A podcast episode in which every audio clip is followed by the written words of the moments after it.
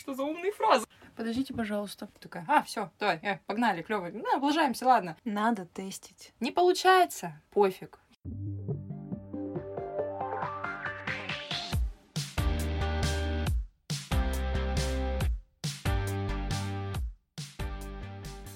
Всем привет, с вами подкаст «Дальше легче». Меня зовут Аня, сегодня наш первый выпуск, и в гостях у меня Маша. Всем привет. Летом 21 года Маша закончила журфак, активно развивает э, свой инстаграм. Соцсеть признана в России экстремистской и запрещенной. И сейчас уже телеграм-канал. Здесь вы не услышите рецепта, что вам делать дальше, пойти ли работать по специальности или уйти в другую сферу. Сегодня мы поговорим о чувстве потерянности, неуверенности и страхе будущего. Маш, расскажи, сталкивалась ли ты а, с этим страхом, когда ты выпускалась из универа? Наверное, да. Мне кажется, с этим сталкивается, в принципе, каждый почти студент, который шел на какую-либо специальность э, полный вообще предвкушения и думал, что сейчас я выучусь, и там будет все клево, буду mm-hmm. работать. Я вообще изначально не собиралась на журфак, абсолютно. Я попала туда случайно, но когда я поступила, я поняла, что это очень творческая профессия, и, в принципе, у журналистов всегда есть работа. Кажется, что вот-вот сейчас вот оно начнется интересное, но не началось.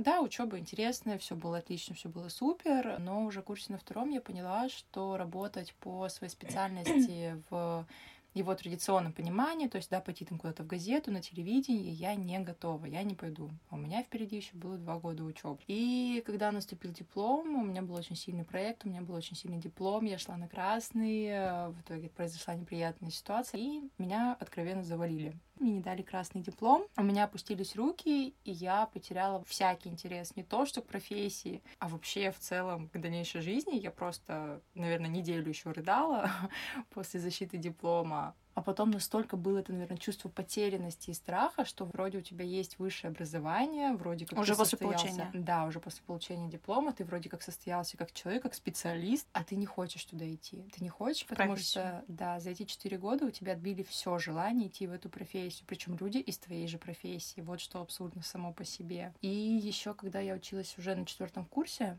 я решила, в связи с тем, что я, в принципе, развивала блог в Инстаграме, мне все это очень нравилось и нравится, несмотря на всю ситуацию, я отучилась на профессию СММщика, сторисмейкера mm-hmm. и решила попробовать найти себя там. Но я сама по себе такой человек, что я очень быстро на что-то загораюсь и очень быстро также это бросаю. Я помню до сих пор, как у меня уже было близко к диплому время, это было, наверное, май, и я выставила в Инстаграме пост о том, что ищу своего первого клиента на ведение аккаунта. Господи, Аня, как мне было страшно. Я написала этот пост дня за три, Угу. Три дня я пыталась его выставить, каждый раз я говорила нет, нет. Каждый раз находились отговорки, почему Конечно, мне было страшно, потому что я понимала, что здесь я работаю не на тетю, не на кого-то, я буду работать сама на себя. Я, я сама буду нести ответственность за то, что я делаю. Вот этот шаг решиться взять на себя ответственность за что-то больше, да, чем просто ты сам. Одно дело развивать свой блог, а другое дело развивать чужой блог и получать за это деньги. Мне была вообще даже одна мысль, что взять с людей деньги, а какую сумму, а непонятно неприятно, а очень страшно. А mm-hmm. если человек увидит, что ты не отрабатываешь на эту сумму, или ты не готов, в принципе, к этой сумме как специалист, и у меня просто вертелась куча отговоров. Страшно завалить результаты. Конечно. Когда ты только начинаешь, ты не можешь гарантировать человеку результат. Mm-hmm. Да, ты знаешь, что ты можешь, но обстоятельства же тоже разные, аккаунты разные, и люди разные, и цели разные, способы разные, все разное, это только нужно пробовать. И я, да, с трясущимися руками выставила этот пост. Собрала, конечно, огромный отклик вообще поддержки от людей. У меня очень быстро нашлись клиенты, причем некоторых я даже отсеяла, мне написало где-то 4-5 человек, по-моему, но я понимала, что за то, что у меня сейчас диплом, у меня очень сложный был диплом, и я взяла двух человек, Сначала одну девочку, господи, как я шла к ней навстречу, это было что-то что с чем-то. Мы заранее с ней списались, она мне показала ее аккаунт, я ей там приготовила огромные анкеты, все расписала, и то мне казалось, что это недостаточно, что я недостаточно хороша, если ей вот, не как раз синдром отличника. Конечно, у меня синдром отличника развит вообще просто во всей красе, и если сейчас уже мне стало полегче, то еще года два-три назад это было, ну, просто невыносимо до абсурда. И я шла к, к ней навстречу просто с огромной папкой в ноутбуке, да, с идеями, с контент-планом, просто совсем. В итоге мы встретились, очень мило поболтали. Это оказалась прекрасная девчонка, мы до сих пор с ней очень э, плотно общаемся, работаем, сотрудничаем, как бы все хорошо, вот уже почти год получается. Mm-hmm. Но вот эти первые ощущения я, наверное, не забуду никогда. Несмотря на то, что вроде как э, все получилось, да, она сказала, да, давай, круто работаем, вот это ощущение нереализованности, оно меня не отпускало очень долго, но и до сих пор меня не отпускает, ну, как бы я не буду там лукавить, да, таить. Я смотрю на других, да, кто идет работать там по профессии, все такие успешные, там, кто в офисе сидит, еще что-то делает. У меня такого нет. И вот это вот ощущение нереализованности, какой-то непродуктивности, никчемности, конечно, ну, иногда возникает. Но потом я возвращаюсь к мысли о том, что у каждого человека свой путь, и сравнивать себя с кем-то — это делать очень много шагов назад. Но когда тебе и так каждый шаг вперед дается очень тяжело, то делать еще намеренно, осознанно шаги назад я не готова. Сравнивать свою, свое начало с чужой серединой. Конечно, конечно. Окей, хорошо. А когда конкретно появился этот страх? То есть на последнем курсе универа, когда ты уже защитила диплом? Когда именно? В процессе даже четвертого курса ты вроде головой понимаешь, да, что ты сейчас как бы защитишься, и дальше все, ты свободен. Ты ни к чему не привязан, ты никому не привязан, ты отдал свой долг родителям, да, грубо говоря, что все, вот диплом, пожалуйста, mm-hmm. получите, распишитесь. Тебя теперь нет, да, ни школы, ни универа, тебе ничего не держит, ты все, ты один. А, мне кажется, основная проблема в том, что на протяжении, ну, считай, 15 лет, школа 11 лет берем, 4 года обучения, обучение 15 да. лет, ты каждый день знаешь, что ты будешь делать. Каждый день знаешь, что будет дальше. Конечно, каждый день да. ты знаешь, что завтра у тебя такие-то пары, тебе нужно сделать то-то, то-то, там у тебя будут сессии, это, это, это. А когда ты выпускаешься, этой инструкции не прилагается. То есть 15 лет человек каждый день знал, что ему делать, он знал, что у него будет на следующий год, mm-hmm. даже больше можно сказать. А тут ты все, ты в свободном плавании, тебя никто не дергает, ты сам несешь за себя Но при этом ты большая ответственность, несешь большую ответственность за себя, Конечно, за свою жизнь, за свое дальнейшее, в принципе, да. да, то есть то, что ты сделаешь сейчас, очень сильно отразится на том, кем ты будешь потом. Наверное, этот страх уже появился после защиты, потому что когда ты защищаешь диплом, у тебя очень много других мыслей, страхов, переживаний, там защититься, да, защититься плохо, еще что-нибудь. А когда ты получаешь вот эту вот синюю, там, красную корочку, ты держишь ее в руках, понимаешь, что все. Что делать завтра, решаешь только ты сам. Никто больше, и никто тебе не поможет, никто тебя не спасет, никто тебе за ручку никуда не поведет. Ладно, если бы можно было долго не решать, да, ничего не делать, и деньги бы сыпали сами, а жить на что-то нужно. И я на самом деле в этом плане, конечно, очень благодарна своему молодому человеку, потому что в этот период он меня очень сильно поддержал. Наверное, года пол я сидела, не работала, я просто копала себе, я думала, чего я хочу, чем я хочу заниматься. Я остановилась на сфере SMM. Я около четырех месяцев плотно вела разные аккаунты, а потом я поняла, что мне неинтересно. Мне неинтересно, потому что я хочу развивать свой аккаунт, а не чьи-то.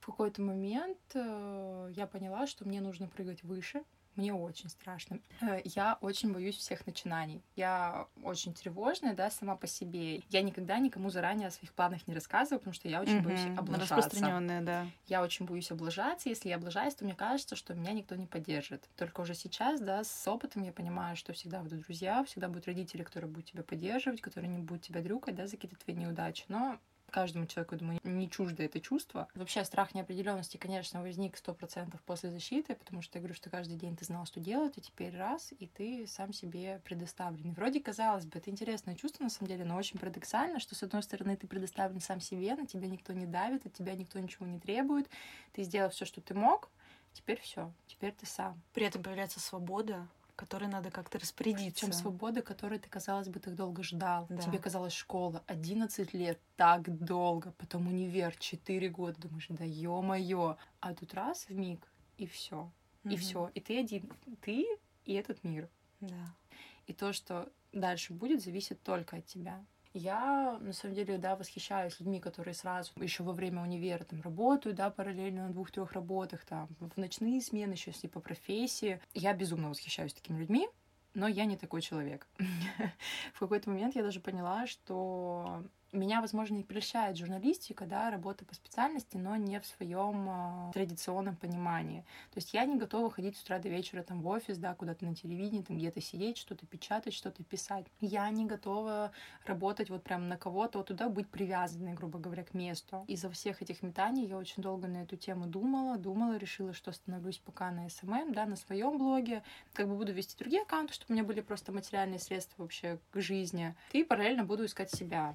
Просто просто еще раз возвращаясь к тому, что я была безумно благодарна своему молодому человеку, который дал мне очень много времени не работать, а самой как бы вообще решать, что я хочу делать, чем я хочу заниматься. Меня поддержали родители, говорят, пожалуйста, ты теперь сама по себе, только от тебя зависит. И это взрослее, конечно, не так просто сделать, как сказать, как, да, конечно. Как бы. Конечно. Те полгода до окончания универа, год или полгода до окончания универа, ты плавала в этих мыслях, в тревожности, может быть, какой-то, что скоро все закончится, и мне надо что-то делать. Конечно. Конечно. И самое интересное, что я в них плавала, но я считала, что это само собой как-нибудь разрешится. Но, в принципе, я как бы оказалась права. Я вообще такой человек, что если я понимаю, что пока что-то не идет, либо где-то мне страшно, я отпускаю. Я даю время ситуации, я даю время себе прежде всего. В таких ситуациях, на самом деле, когда мне страшно куда-то идти, да, что-то делать, что-то новое пробовать, я всегда думаю, что самое страшное, что может произойти. Что mm-hmm. не получится, ну не получится. Дальше что? Ну, хорошо, не получится, попробую еще раз. И вроде, если на словах это звучит просто,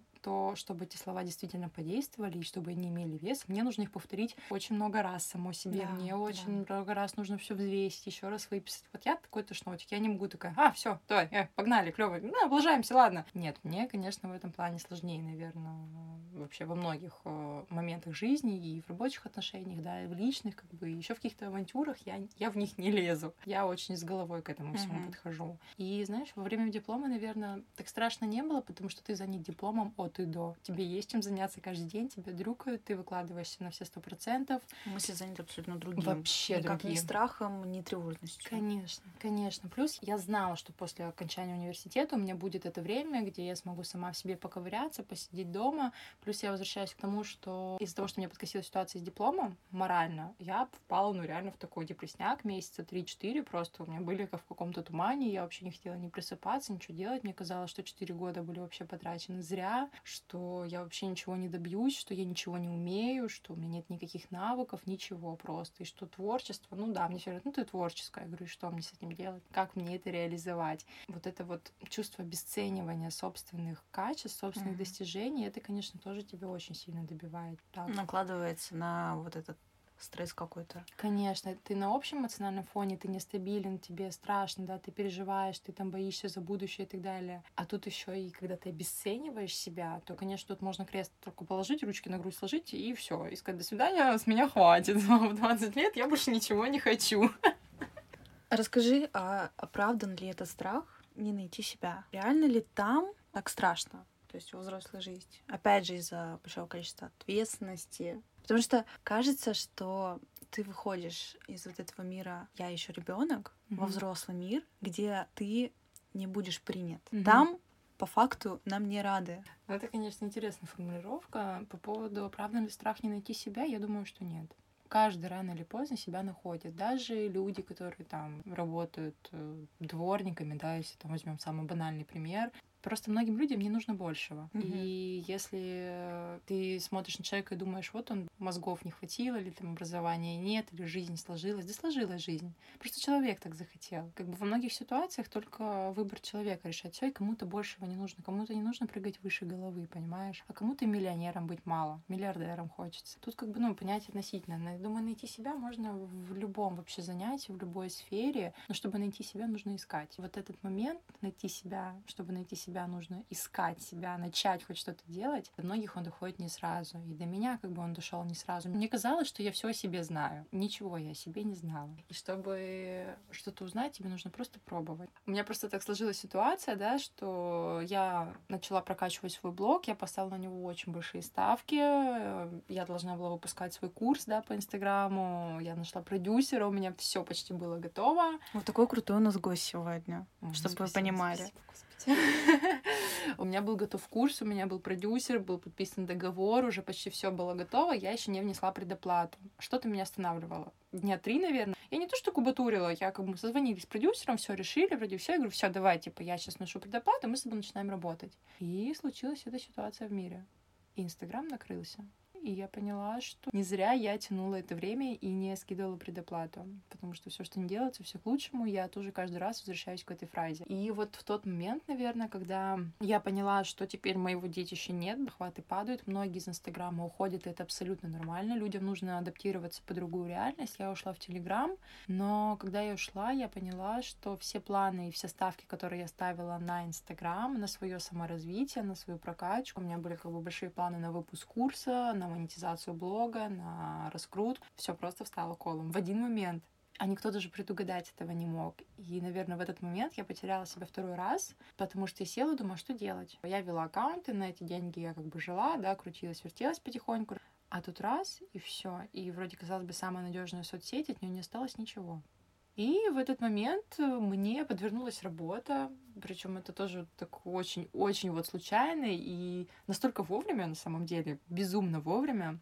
Мне предложили работу в муниципальном учреждении, и это просто вообще для меня был шок, когда я это услышала. Муниципальное учреждение при администрации города. Естественно, никакого творчества там нет, как вы понимаете, причем все это связано с э, там дворниками, с уборкой снега, мусор. Мне предложили а, место как бы СММщика, да, прокачивать Инстаграм, потому что уже требует того, грубо говоря, наша реальность, да, что все должны быть в Инстаграме, да, да, да. вся работа должна быть видна. И главная задача перед мной стояла поднятие репутации организации, вот этой организации. Меня провел друг, там четверо друзей, грубо говоря, моих знакомых, и мне хотя было не так страшно туда идти. Хотя нет, вру, мне было очень страшно туда идти, ладно. В первую встречу меня просто друг вел за ручку под конвоем, я упиралась и говорила, я не пойду туда, мне страшно. Он говорит, иди. И на самом деле друг мой очень мудрый человек, потому что он сказал, я хочу, чтобы ты попробовала, потому что на этой работе ты научишься принимать ответственные решения взрослые. Он говорит, а тебе это нужно. И я сначала такая, да вот, что, я не взрослая, что ли, что я не умею? Он говорит, попробуй. Просто попробуй. Взяли и запихнули в ту а, сферу, в то место, где среда искусственно тебя научит принимать взрослые решения. Да, да, она, она меня вынудит. Она меня даже, может быть, научит, она меня вынудит, потому что, ну, организация достаточно серьезная, уровень ответственности при администрации мы сами понимаем, да, что каждое слово, что ты напишешь, что ты выставишь, будет все играть огромную роль. ладно, это дело в этом. Первый раз, когда меня привели, одни мужики, все взрослые, солдафоны. Что-то от меня давай требовать, что-то спрашивать. А я стою, у меня зуб на зуб не попадает. Мне так страшно. Это просто ужас. У меня глаза бегают.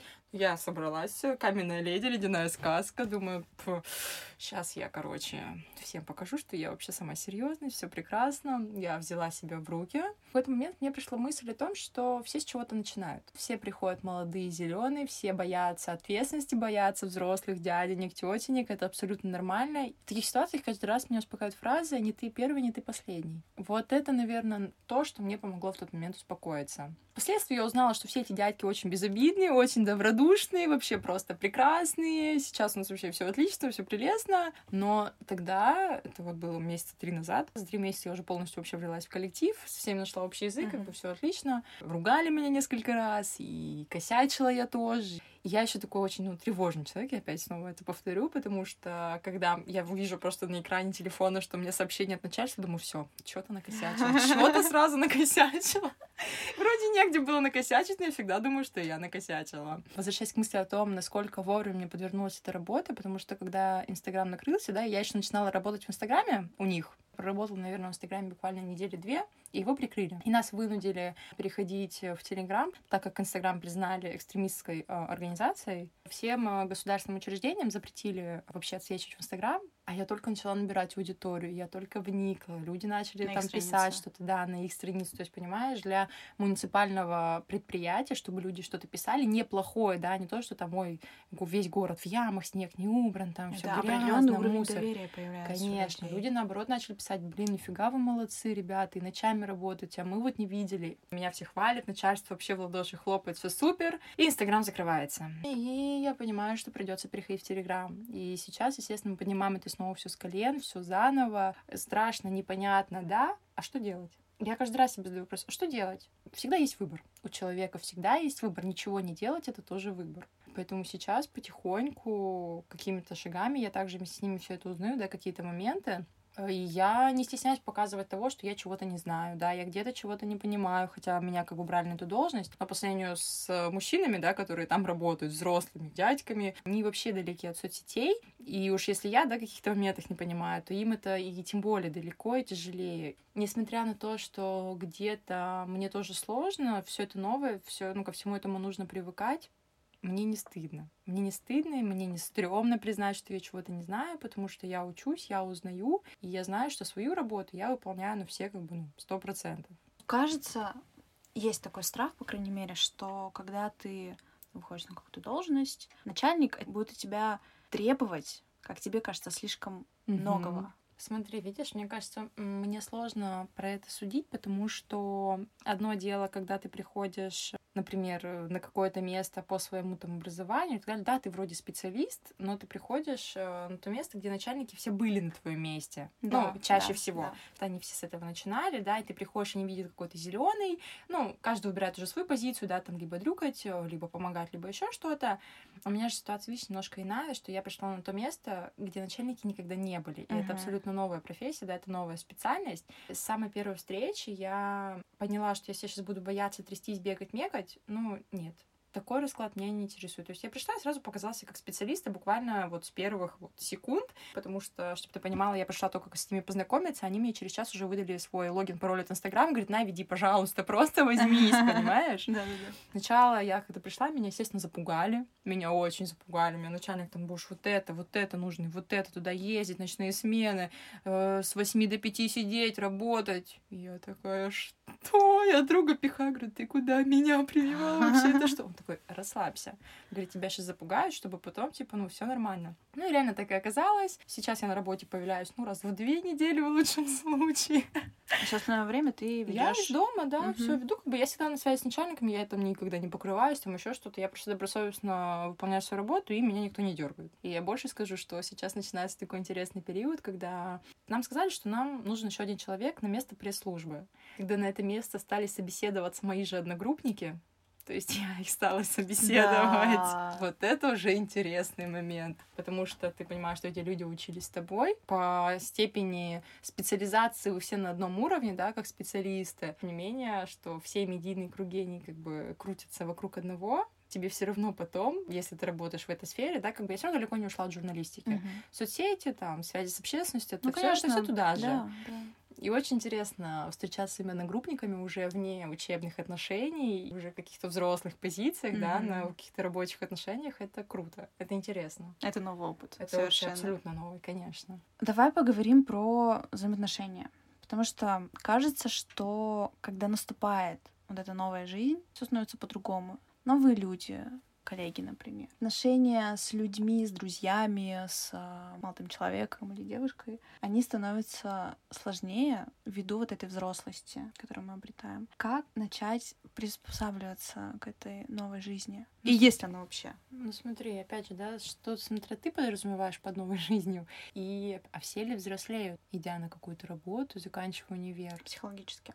А ты можешь сказать, что ты повзрослела психологически? Нет. Нет. Нет. Ну так вот, и я пока не могу сказать, что я полностью психологически окрепла, я взрослая, я могу принимать решения. Нет, вообще нет. Еще прошел год с окончания универа, год это ни о чем. Опять же, есть те, кто взрослеет и после 11 класса, просто обстоятельства вынуждают. Насколько это новая жизнь, для кого это новая жизнь? Смотри, для тех, кто, например, учится и параллельно работает, это, я думаю, не будет новой жизнью считаться, Продолжение. да? Продолжение, да. Ты не выходишь с нуля в это. Это просто я не работала, да? Нет, я работала. Я работала на четвертом курсе, я проработала почти весь четвертый курс. Э, под конец я уже уволилась. Но это не было той взрослой жизнью. Я все равно знала, что у меня есть универ, и работа это было как у меня что-то второстепенное. Да? Меня обеспечивали, да, грубо говоря, меня как бы содержали. Не для всех взрослая жизнь начинается с началом работы, потому что, опять же, кто-то работает после 11 класса, уже реально серьезно работает, да, кто-то даже не идет учиться, кто-то учится и работает параллельно. Просто у меня была другая ситуация. Я в конце третьего курса устроилась на работу флористом в прекрасный коллектив с замечательными девочками из-за того, mm-hmm. что произошла ситуация с коронавирусом, да, у нас все было на дистанционке, я могла спокойно совмещать учебу с работой, съехала от родителей, и мне все равно нужен был какой-то доход. Мы жили с молодым человеком, он все равно помогал, все прекрасно. Я понимала, что устала сидеть дома на дистанционке, и я поняла, что можно-ка пойти поработать, потому что мать уже начинает нагнетать, отец говорит, что ты дома сидишь целыми днями, нифига не учишься, так еще не работаешь. Я говорю, я училась, я училась, я учусь, все, не трогайте диплом. меня, у меня диплом. Да, потом поняла, реально, почему нет?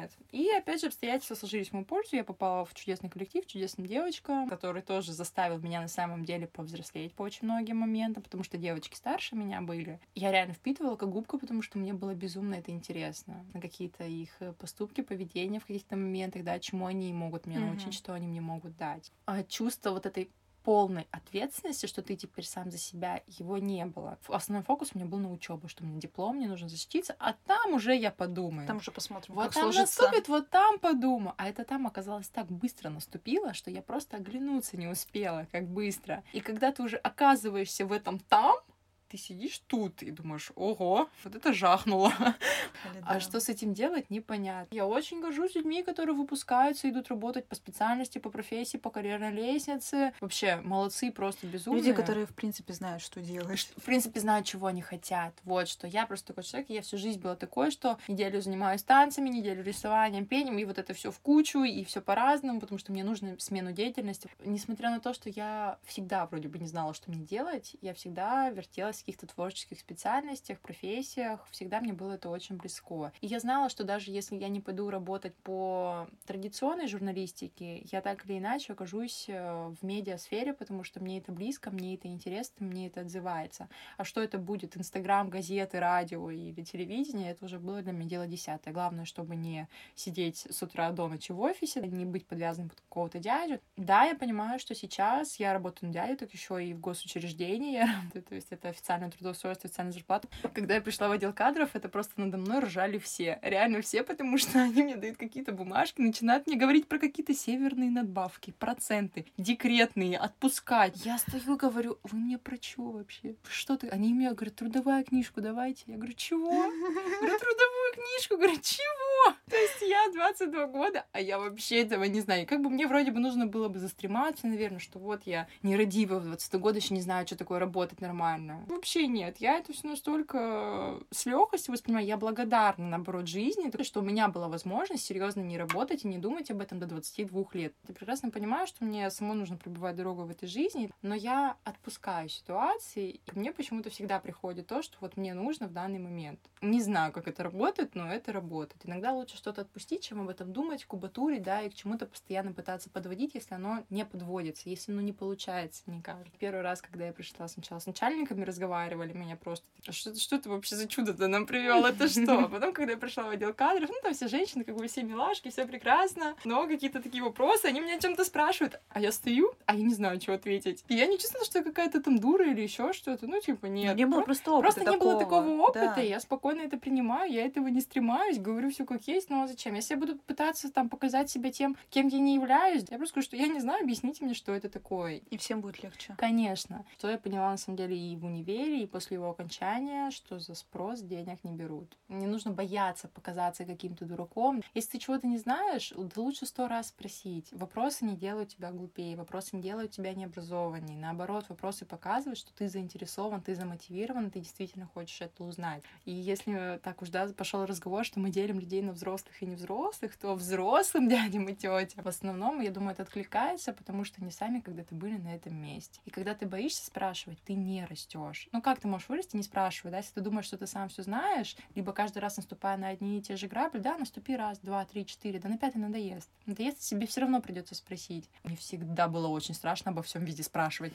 Чтобы вы понимали, даже в школе я никогда принципиально не выходила к доске. Я реально боялась, у меня был панический страх, что меня спросят. И то есть э, для меня поднять руку, выйти к доске, это было Классический вот что-то этот. Вообще, это было что-то из области фантастики. А я сидела на первой партии всегда перед Мгм. учителями, прям перед их столом. Я сидела, вообще делала вид, что я их не замечаю, смотрела куда-то в сторону. Мы говорили к доске, я говорю, нет. Вот что во мне было, это всегда умение отстаивать свои позиции. Ты точно можешь. Я боюсь, но я отстаиваю свои позиции. Вот, ну, как бы смех смехом, но школа меня не научила задавать вопросы и не бояться. Меня научил этому только универ, где, наоборот, вопросы приветствуются. В школе что? В школе нас учат быть послушными, правильными, все делать под копирку. Задать вопрос — это просто, там, ну, Ладно, если вообще учитель Ты что, не поняла с первого раза? Да, я для кого объясняла? Я для кого тут 40 минут распиналась? Мы же на прошлом уроке изучали. И вот раз, два, три такие фразы вкинуты, а они тебе 11 лет это говорят. Ну, ты потом не хочешь никакие вопросы спрашивать, конечно. зачем? В университете, конечно, ситуация, ну, лично у меня была вообще абсолютно другая, что задавайте, спрашивайте, звоните, тебе все помогут, тебе все расскажут. Там нет вот этой вот какой-то четкой границы преподаватель-ученик, у тебя есть наставник вот в университете я понимаю, что все преподаватели в основном это наставники. Взаимоотношения становятся, не становятся, они есть немножко ближе, чем в школе. Угу, безусловно. Потому что в университете ты взрослеешь как личность, как человек, да, кто-то начинает там первую работу, первые отношения, там съезжает от родителей, в школе у тебя нет такой вообще необходимости, возможности, да, по большому счету. В университете ты начинаешь взрослеть, откровенно взрослеть. И преподаватели, они такие же люди. Есть молодые преподаватели, которые, ну, старше тебя максимум на 3-4 года. Ну, что это за разница? Есть взрослые преподаватели, которых просто свет клином не сошелся на преподавании. То есть, если ты школьный учитель, то ты учишь в школе с утра до вечера очень много лет. Преподаватели могут просто быть, я не знаю, вот у нас, например, да, преподаватели были там владелец, владельцами СМИ, да, главными редакторами и так далее. То есть у них есть своя профессиональная деятельность. В университете они просто подрабатывают. И, конечно, им кайф поделиться там какими-то знаниями, опытом со студентами, потому что они понимают, что мы же к ним и придем работать, конечно, грубо да. говоря. В школе этого понимания нету, поэтому тебе не дают знаний, которые бы тебе хотелось. Да, тебе вроде хочется, может быть, спросить, спросить поинтересоваться, а у тебя настолько все это желание на корню просто рубится, что, ну, о чем говорить потом. Становятся ли отношения сложнее с твоим близким кругом? С друзьями, может быть, с родителями? Я думаю, что многие сталкиваются с ситуацией, когда вы выпускаетесь после школы, у тебя есть определенный круг друзей, твоих школьных друзей, наступает момент, когда каждый выбирает свою дорогу. Кто-то, идя по этой дороге, взрослеет, к чему-то тянется, там, чем-то интересуется, кто-то нет, кто-то остается на месте. И когда возникает разница в интересах, разница в осознанности, наверное, да, кто-то тоже идет просто медленнее, чем ты. Медленнее тебе этого недостаточно. Тебе становится скучно с человеком, неинтересно. У вас просто разные дороги. Не потому, что он какой-то плохой, да, там, глупый или еще что-то. Нет, просто в школе все на одном уровне. Все ваше развитие крутится вокруг школьных предметов. Большинство, ну, понятно, есть там спорт, да, какие-то хобби и так далее, но в основном все равны. Потом же, когда уже вы идете в университет, каждый выбирает свой профессиональный путь, да, специалитет, уже начинаются первые деньги, работы, там отношения серьезные. Каждый уже идет по-своему. И вот эта вот э, тонкая грань понимание, действительно ли твой школьный друг э, тебе все еще друг, действительно тебе интересно с ним, потому что, ну, дружба это что такое? Дружба не измеряется временем. Показал опыт, что то, сколько вы дружите, не значит ничего. Не значит ничего, если вас кроме 5, 10, 15, 20 лет Кроме школы не вас ничего не объединяет. Кроме школы, да, либо кроме детства, да, знаешь, друзья детства да. тоже распространенная история, когда ты понимаешь, что с друзьями детства спустя там 10, 15, 20 лет тебе даже поговорить не о чем. Но я думаю, что взаимоотношения меняются с теми людьми, с кем ты шагаешь разными ногами, в разном темпе, разными дорогами. После выпуска из университета у меня сейчас образовался такой костяк уже, да, друзей, реально друзей, с которыми нас не связывает университет. До этого с меня... которыми вы познакомились вне универа? Вообще, да, вне университета. То есть мы знакомились уже на базе того, что мы все разные, мы все идем своей дорогой, но нам интересно друг с другом. Mm-hmm. И сейчас mm-hmm. вот эта связь, она только укрепляется с каждым днем, она очень хорошо прослеживается. И да, у меня есть школьная подруга, с которой мы по сей день прекрасно общаемся, но также у меня отсеклось очень много школьных друзей. Ну, просто потому что ты идешь дальше, человек тоже идет дальше, но своей дорогой. И с тобой эта дорога не совпадает. И я думаю, что это абсолютно нормально. Люди приходят и уходят, и это тоже абсолютно нормально, так же, как и работа, и ответственность, и знания, навыки, умения. Все у нас приходит и уходит. И просто как-то каждый раз возвращаться к этой мысли с принятием, наверное. Маш, давай поговорим о такой теме, как синдром отличника. Ты упомянула уже пару раз. Нужно ли вообще бороться с этим синдромом в себе? И как это делать? Хороший это вопрос. Наверное, если бы я знала, у меня бы уже не было синдрома отличника. Мне кажется, что нужно разбираться, откуда этот синдром идет. В детстве нас где-то не дохвалить, где-то мы пытаемся восполнить э, внимание родителей оценками какими-то достижениями.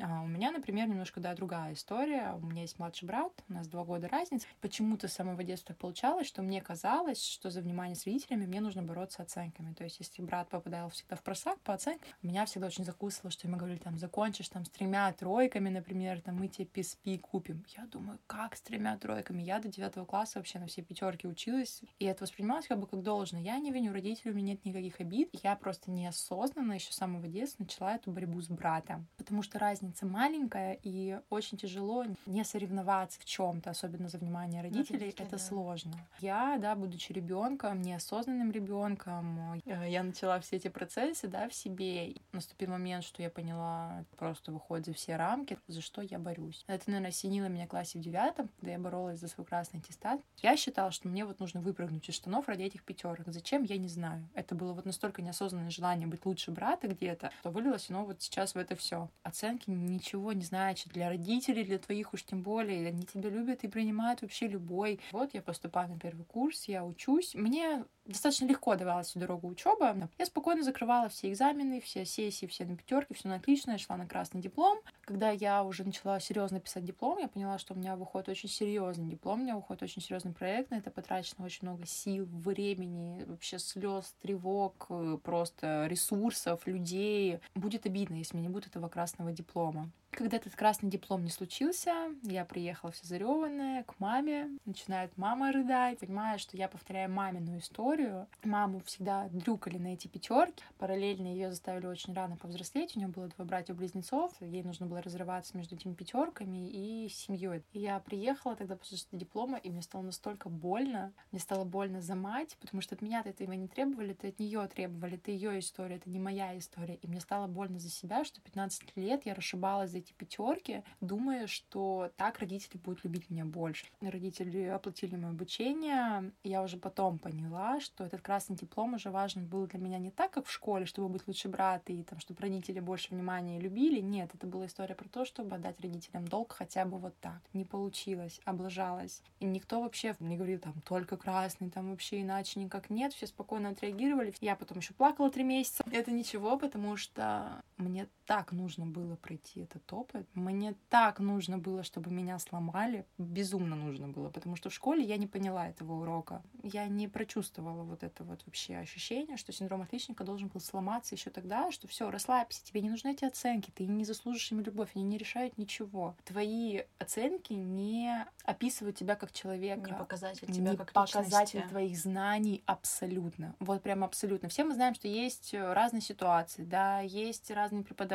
есть разные взаимоотношения, которые складываются в процессе учебы. Не всегда оценка зависит от тебя, и это нормально. Я благодарна этому опыту с дипломом, я благодарна, что меня так сломали, что три месяца у меня был просто жуткий депрессняк, потому что сейчас, идя вот на эту работу, казалось бы, взрослую, дико ответственность, да, на меня давит груз ответственности. Я понимаю, что я делаю, но мне уже не так страшно. Мне не так страшно облажаться, мне не так страшно спросить, потому что я понимаю, что все, что я делаю, я делаю для себя, а не для кого-то. Ошибки это нормально. Я не должна быть идеальной, я не должна все знать. Ну вот, ну, я не знаю, как это по-другому сказать. Отвалите от себя. Мы сами себе создаем столько планок, причем планок, до которых мы сами не допрыгиваем. То есть ты сам себе в голове создаешь образ, что ты должен быть продуктивным, оптимистичным, всепрощающим, добрым, там, дружелюбным.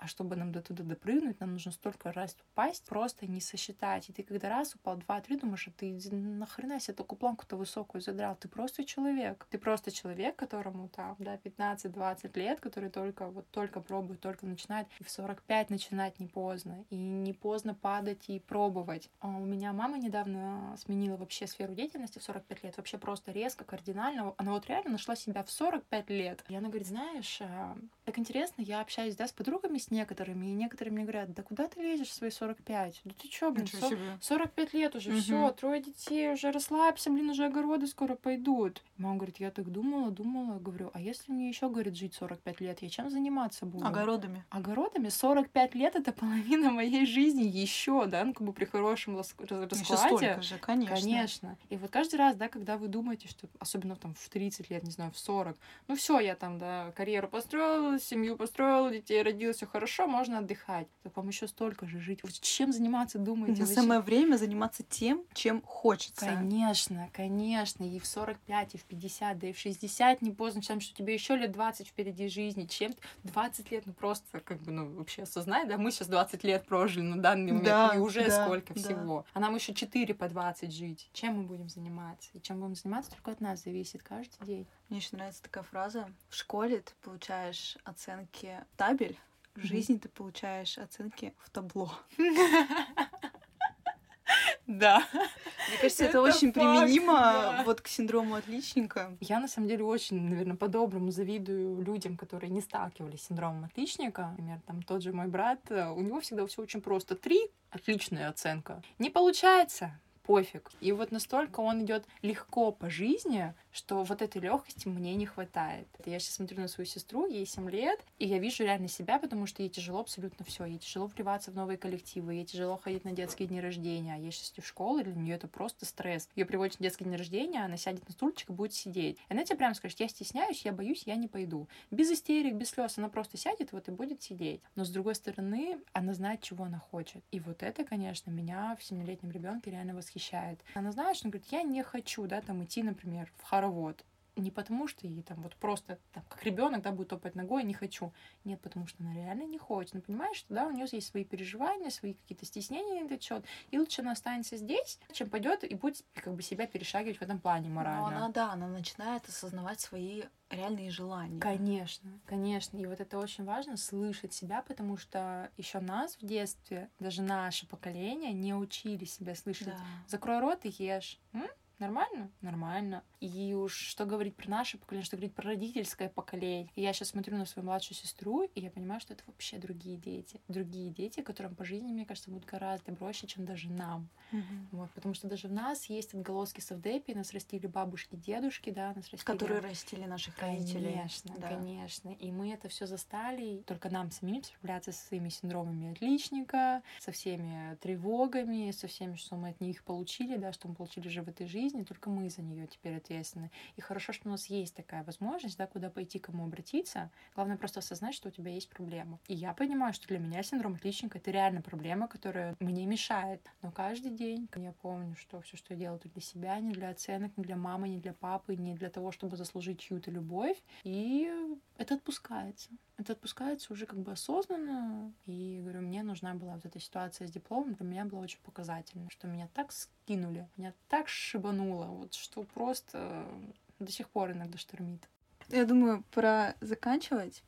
Сегодня мы поговорили про чувство потерянности после окончания универа, про страх, про страх взаимоотношения со взрослыми людьми, про страх будущего. И выяснили, что в взрослом мире не так все страшно, как Маша нам сегодня рассказала. Справляться с этой тревожностью, с какой-то неуверенностью можно и нужно. И главное, что чувствовать все это, это совершенно нормально. Знаешь, что самое интересное, что взрослых-то по факту не существует. Кто эти взрослые? Ты спроси у родителей, они считают себя взрослыми? Все дети. Все дети, мы все ждем какого-то волшебного момента, когда мы станем взрослыми. Ну, А его нет? Я думаю, что нет. Это надуманная какая-то взрослость. Да, понятно, что ты становишься взрослее в плане того, что ты принимаешь какие-то ответственные решения. Само вот это слово, он взрослый. А кто взрослый? Кто для тебя взрослый? Наверное, если подытоживать, то можно сказать, что все когда-то такими были, все чего-то боятся, все с чего-то начинают. Просто пойми, что не ты первый, не ты последний. И когда ты потерянный, помни, что многие испытывали чувства, и что ты не один. И рано или поздно, но ты найдешься. Просто нужно сделать чуточку больше, чем ни, ничего. И нужно время. Да, на все нужно время, нужно дать себе время. Это тоже нормально. Все и сразу не бывает.